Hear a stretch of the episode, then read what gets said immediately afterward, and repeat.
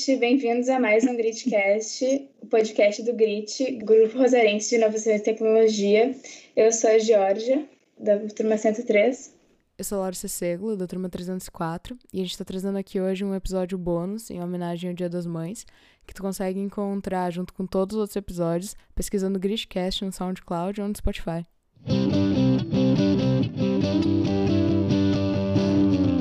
Então, gente, a gente vai dedicar esse podcast ao Dia das Mães.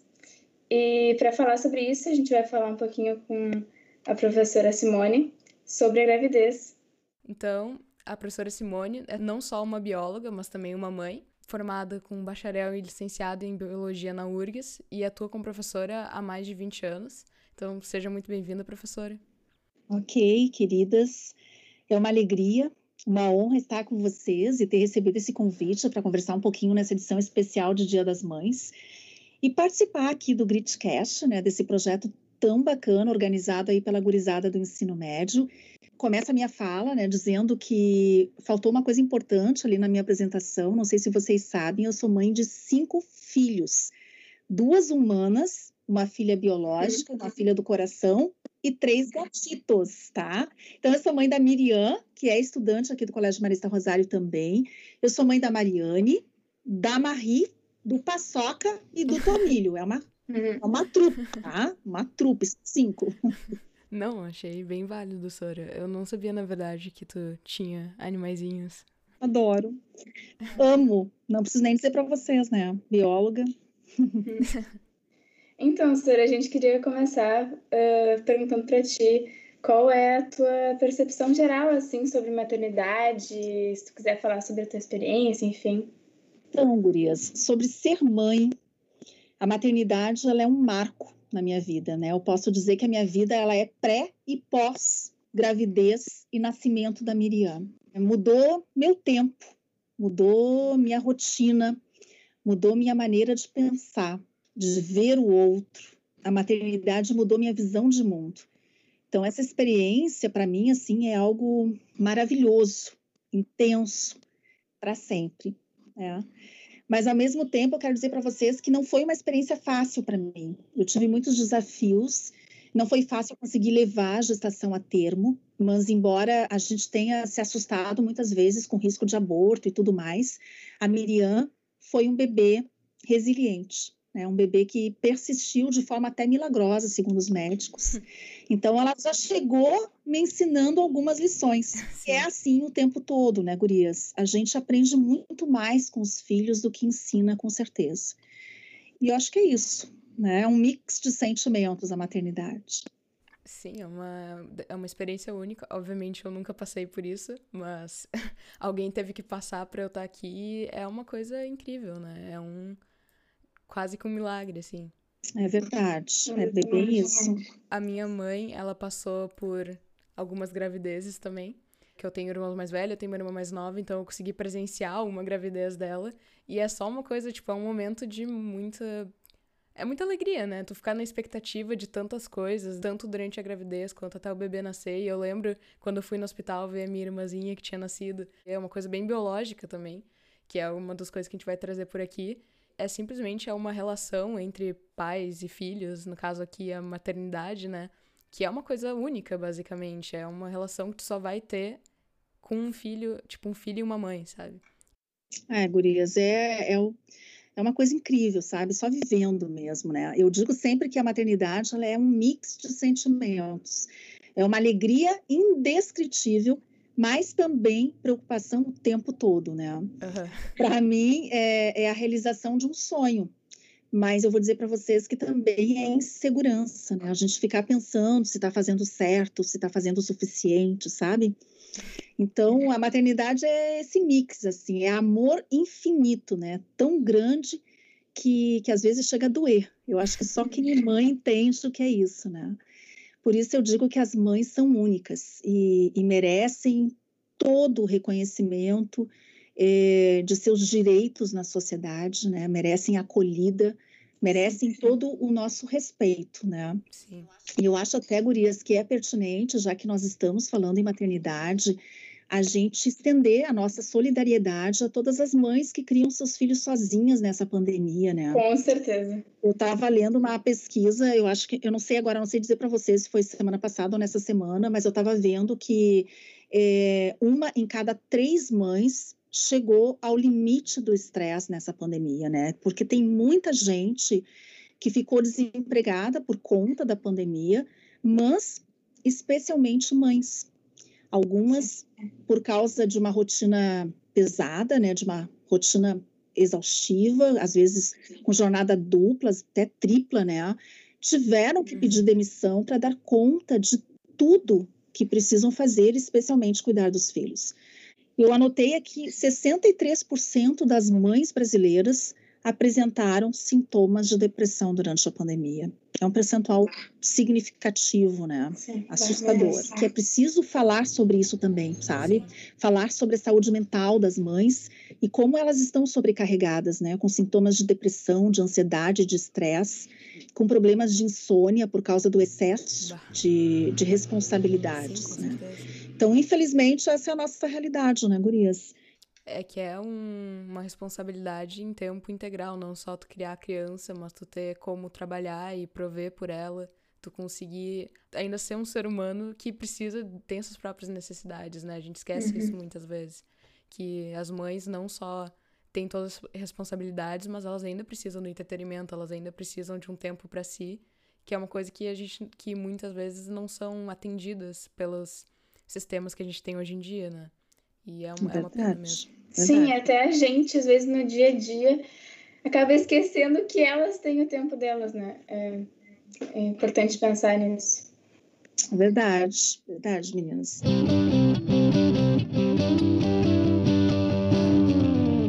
Pra gente entrar agora no nosso primeiro assunto, né, mais da parte da biologia, a gente pensou em fazer uma coisa diferente, que eu vou, já vou explicar. Mas uma das coisas que a gente mais vê em filme, em série, até na nossa vida mesmo, que é uma coisa bem cômica, assim, são os famosos desejos de grávida. Vem até com aquela lenda de que se a mãe não comer a comida que ela quer, o bebê vai nascer com a cara da comida. E, bom, Sim. que bom que isso não é verdade, né? Porque eu ouvi histórias de que quando a minha mãe estava grávida do meu irmão, ela teve um desejo de comer pizza queimada. Não podia ser pizza, tinha que ser pizza queimada.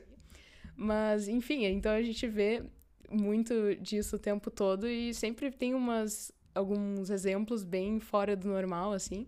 Então eu e a Georgia, a gente achou legal fazer tipo um Would You Rather, que é tipo um jogo que a gente vai trazer duas opções de comida que mulheres grávidas já quiseram comer e a gente vai tentar escolher qual é a opção menos pior, assim, né? Porque eu, eu vou dizer, nenhuma delas é boa.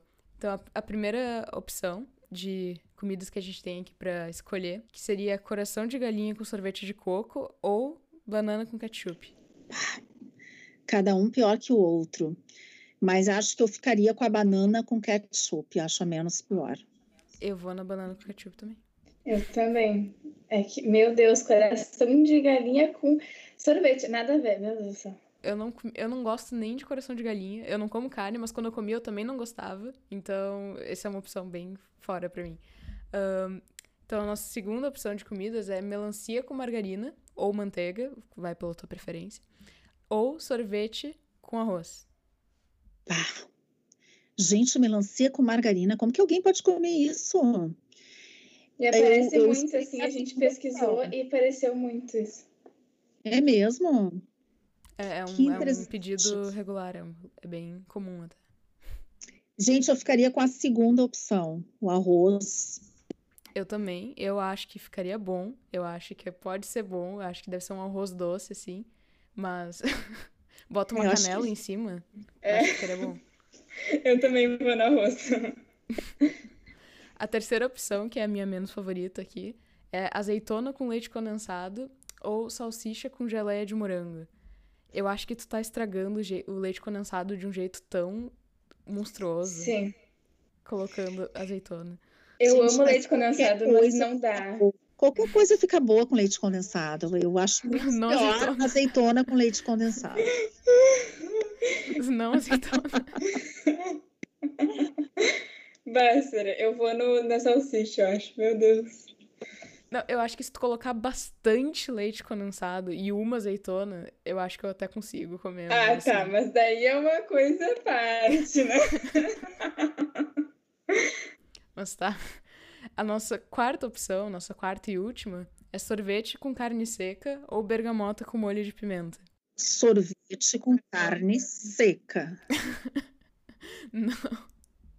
Nossa, é que pimenta. Não, pimenta não, não pra mim. Bergamota com pimenta não rola, gente, por favor. Nem pensar. É que eu não vou comer a carne, mas realmente não, não é uma boa opção. Eu, eu não gosto muito de pimenta em geral. Eu curto pimenta pra caramba, mas com bergamota não rola. É, pra mim também não. Eu gosto de bergamota, pimenta, pra mim é meio difícil. Então, vamos no, na carne seca mesmo. Imagina tu pega um sorvete assim e tu acha que vai ser um pedaço de chocolate ou um pedaço de carne. Ah, não, não precisa falar assim também, que daí te estraga. Parece, na verdade, aquele, aquelas comidas que são feitas para cachorro. Eu comprei pro meu cachorro de Natal. Sim, eu dou presente pro meu cachorro de Natal, tá? Eu comprei. Era um panetone canino, que aí ao invés de vir com fruta seca ou vir com chocolate dentro, vinha pedaço de carne dentro. Esse era o panetone dele. Ele Meu gostou. Deus. Mas assim. Genial. Parece isso. Então, esse foi só um joguinho para te introduzir um pouquinho esse tema. Por que que isso acontece? O que que faz uma pessoa uma pessoa racional, do nada querer comer uma, comidas tão bizarras assim. Tipo, o que, que tu pode falar sobre isso, Sori? Bah, eu vou dizer que eu, particularmente, não lembro de ter tido muito esses desejos de grávida, sabe? Mas eu sei que eles são bem comuns e muito reais, né? Eu tenho muitas amigas que relatam vontade desesperadora de comer algumas coisas até coisas meio esquisitas aí, como vocês exemplificaram, tá? Isso varia muito, assim, de mulher para mulher. Uhum. Eu tenho uma amiga que comia areia quando estava grávida, né? Nesse caso, sim, às vezes acontece de mulheres terem vontade de comer coisas que não são, que não fazem parte da nossa alimentação normal. A gente precisa ficar mais atento, né? Porque pode ser uma condição especial que é tecnicamente chamada de alotriofagia, que pode ter várias causas, gurias, mas entre elas, entre elas, a gravidez. Né? E o único sintoma desse distúrbio alimentar é justamente a ingestão de substâncias ou de coisas muito bizarras, coisas estranhas que não fazem parte da nossa alimentação normal. Então, as pessoas têm vontade de comer tijolo, a pessoa tem vontade de comer parede, tem vontade de comer sabão, isso é bem comum, né? Coisas que não têm nenhum valor nutricional. Imagina, a grávida tem vontade de comer papel, vontade de comer cabelo, sabe? Coisas muito surreais, assim. É, existem algumas hipóteses, né, para que isso aconteça. Pode ser causado, por exemplo, pela deficiência de algum mineral, de algum nutriente no organismo, deficiência de zinco, de cálcio, ferro. Aliás, deficiência de ferro comumente acontece nas grávidas. Aí é muito importante, né, que a mulher seja acompanhada por um médico que vai avaliar se a gestante está ou não, tendo alguma deficiência nutricional, né? Vai avaliar através de exames e caso se confirme, vai indicar lá uma, uma suplementação vitamínica, né? Se for o caso.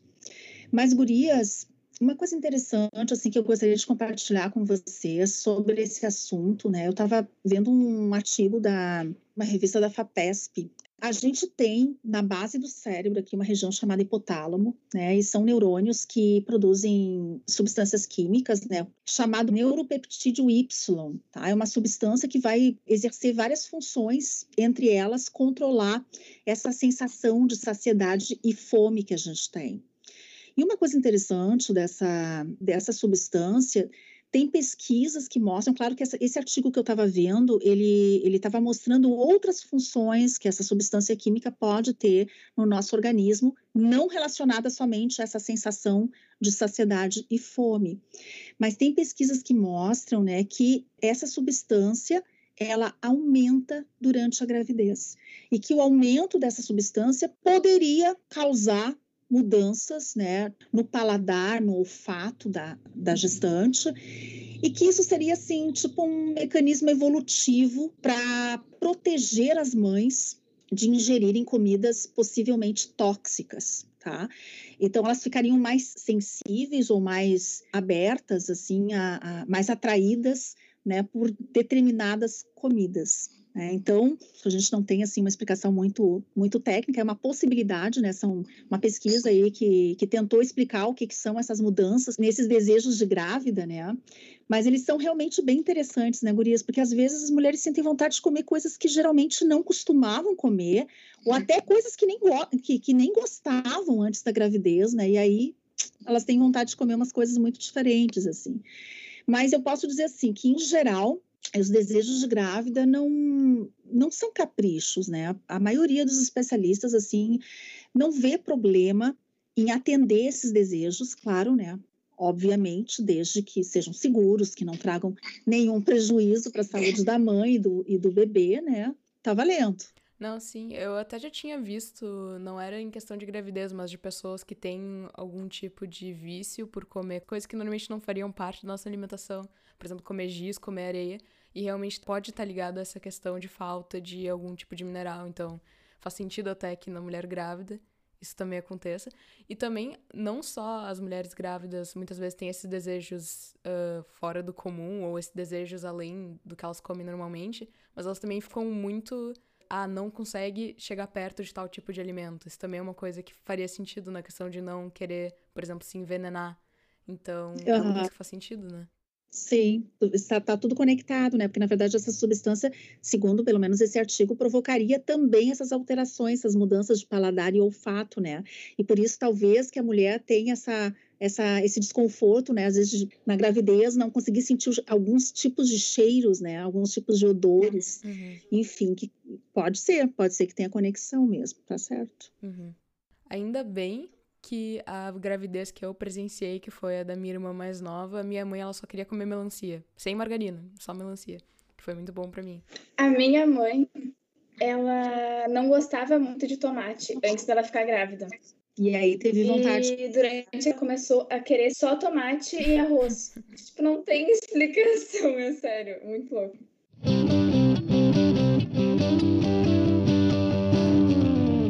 Obviamente, a gravidez ela vem com muitos momentos. Eu falei antes que muitas partes da gravidez são momentos que os pais esperam muito.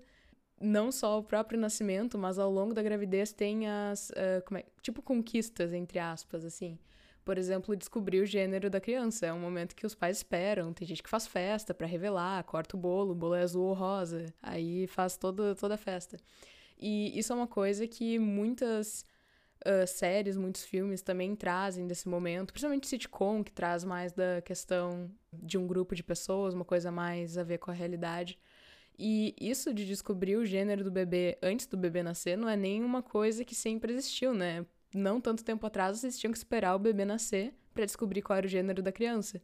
E com isso, muita gente começou a criar ideias, lendas ou práticas para tentar descobrir o gênero da criança, por exemplo, o formato da barriga da mãe, coisa e tal. Sim, é muito comum. Então, eu vou falar alguns exemplos que a gente achou aqui de, de dar preferência para um gênero, né? Então, para menina, seria ter relações de 3 a 5 dias antes do período fértil, alimentação rica em cálcio e magnésio, relação à tarde, em dias pares e colher de pau embaixo da cama. E para menino seria relação no dia fértil, sódio e potássio, né, como alimentação, relação à noite e em dias ímpares. Então, Sora, o que que tu é, o que que tu acha disso assim?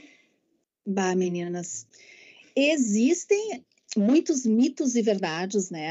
Às vezes inconclusivos se são mitos ou verdades sobre a descoberta do sexo do bebê, pelo dia da concepção, pelo dia da, da relação sexual, né? Da ovulação e tal. É um tema bastante controverso. Algumas questões aí né, são eh, bem facilmente são mitos, bem fácil de dizer que são, são mitos. E muitas dessas técnicas, né, as, uh, elas carecem de embasamento científico, né, gurias? Existem algumas dicas, mas assim, eu, eu, vou dizer para vocês que existem algumas dicas comprovadas pela ciência, tá? Que podem aumentar as chances, por exemplo, de um espermatozoide Y chegar ao ovócito. Isso até tem, tá? só que não são 100% eficazes, porque, claro, a pessoa quer, quer ter um menino, né? Ah, então, pá, o que, que eu posso fazer para aumentar a chance do espermatozoide Y chegar no ovócito? Só que isso não funciona e pode formar uma menina, tá? Mas eu queria falar para vocês que tem uma das técnicas mais populares é essa mesmo, né? Que a Jorge comentou, é o chamado método Sharrows, tá? Que foi criado por um médico lá na década de 60, 70. Tem um livro bem famoso que ele escreveu, que eu acho que é Como Escolher o Sexo do Bebê, ou algo assim. E esse médico, ele afirma que é possível aumentar a chance de um bebê ser do sexo masculino ou feminino, e que dá para fazer isso de duas maneiras. Primeiro, pode ser a partir da escolha do dia do ciclo menstrual, do dia da concepção, que vai, né, o dia da, da relação sexual, também pela posição utilizada uh, na relação sexual, que isso também pode influenciar uhum. o sexo da criança. Então, por que isso, né, gurias? Aí é baseado nisso que a Georgia comentou, tá? Que vocês lembram lá das aulas de biologia e tal, que quem determina o sexo do bebê é o pai, ok? Tá? O pai possui lá os gametas do tipo X, do tipo Y, enquanto a mulher, nós somos monogaméticas, a gente pro produz lá um gameta só do tipo X. Então, o pai determina o sexo do bebê. Então, segundo esse médico, o espermatozoide que tem o cromossomo Y é menor, é mais rápido, só que menos resistente. Ele tem uma menor longevidade, digamos assim, que o espermatozoide que tem o cromossomo X. Seguindo essa lógica, seria o seguinte, Gurias, o que, que o médico, eh, né, nessa técnica aí, o que, que ele diz, né? Aqui, por exemplo, se eu quero, se eu estou ovulando hoje, eu quero engravidar. Então, eu, se eu mantiver relações sexuais hoje, se meu ovócito está disponível, eu ovulei hoje, provavelmente eu vou engravidar de menino, porque os espermatozoides com cromossomo Y teriam mais chances de fecundar o ovócito, porque eles são mais rápidos. Por outro lado, se a relação acontecer, tipo, alguns dias antes da ovulação, os espermatozoides contendo o cromossomo X teriam mais chances, enfim, porque eles têm maior longevidade, uhum. eles têm maior capacidade de sobreviver, conseguem sobreviver mais tempo dentro do aparelho é, genital feminino, então a, a mulher teria mais chances de engravidar de uma menina. Sim. Mas eu queria dizer para vocês que sobre os sintomas em relação ao sexo fetal, né? O pessoal diz que dependendo se tem vontade de comer doce, se tem mais náuseas, se tem azia, que isso está relacionado a um sexo ou outro, não tem absolutamente nada comprovado cientificamente, tá, Gurias? Mas e a colher de pau embaixo da cama? acho que essa é a melhor. Eu acho que essa eu é mais, eu acho que essa é a mais precisa, assim.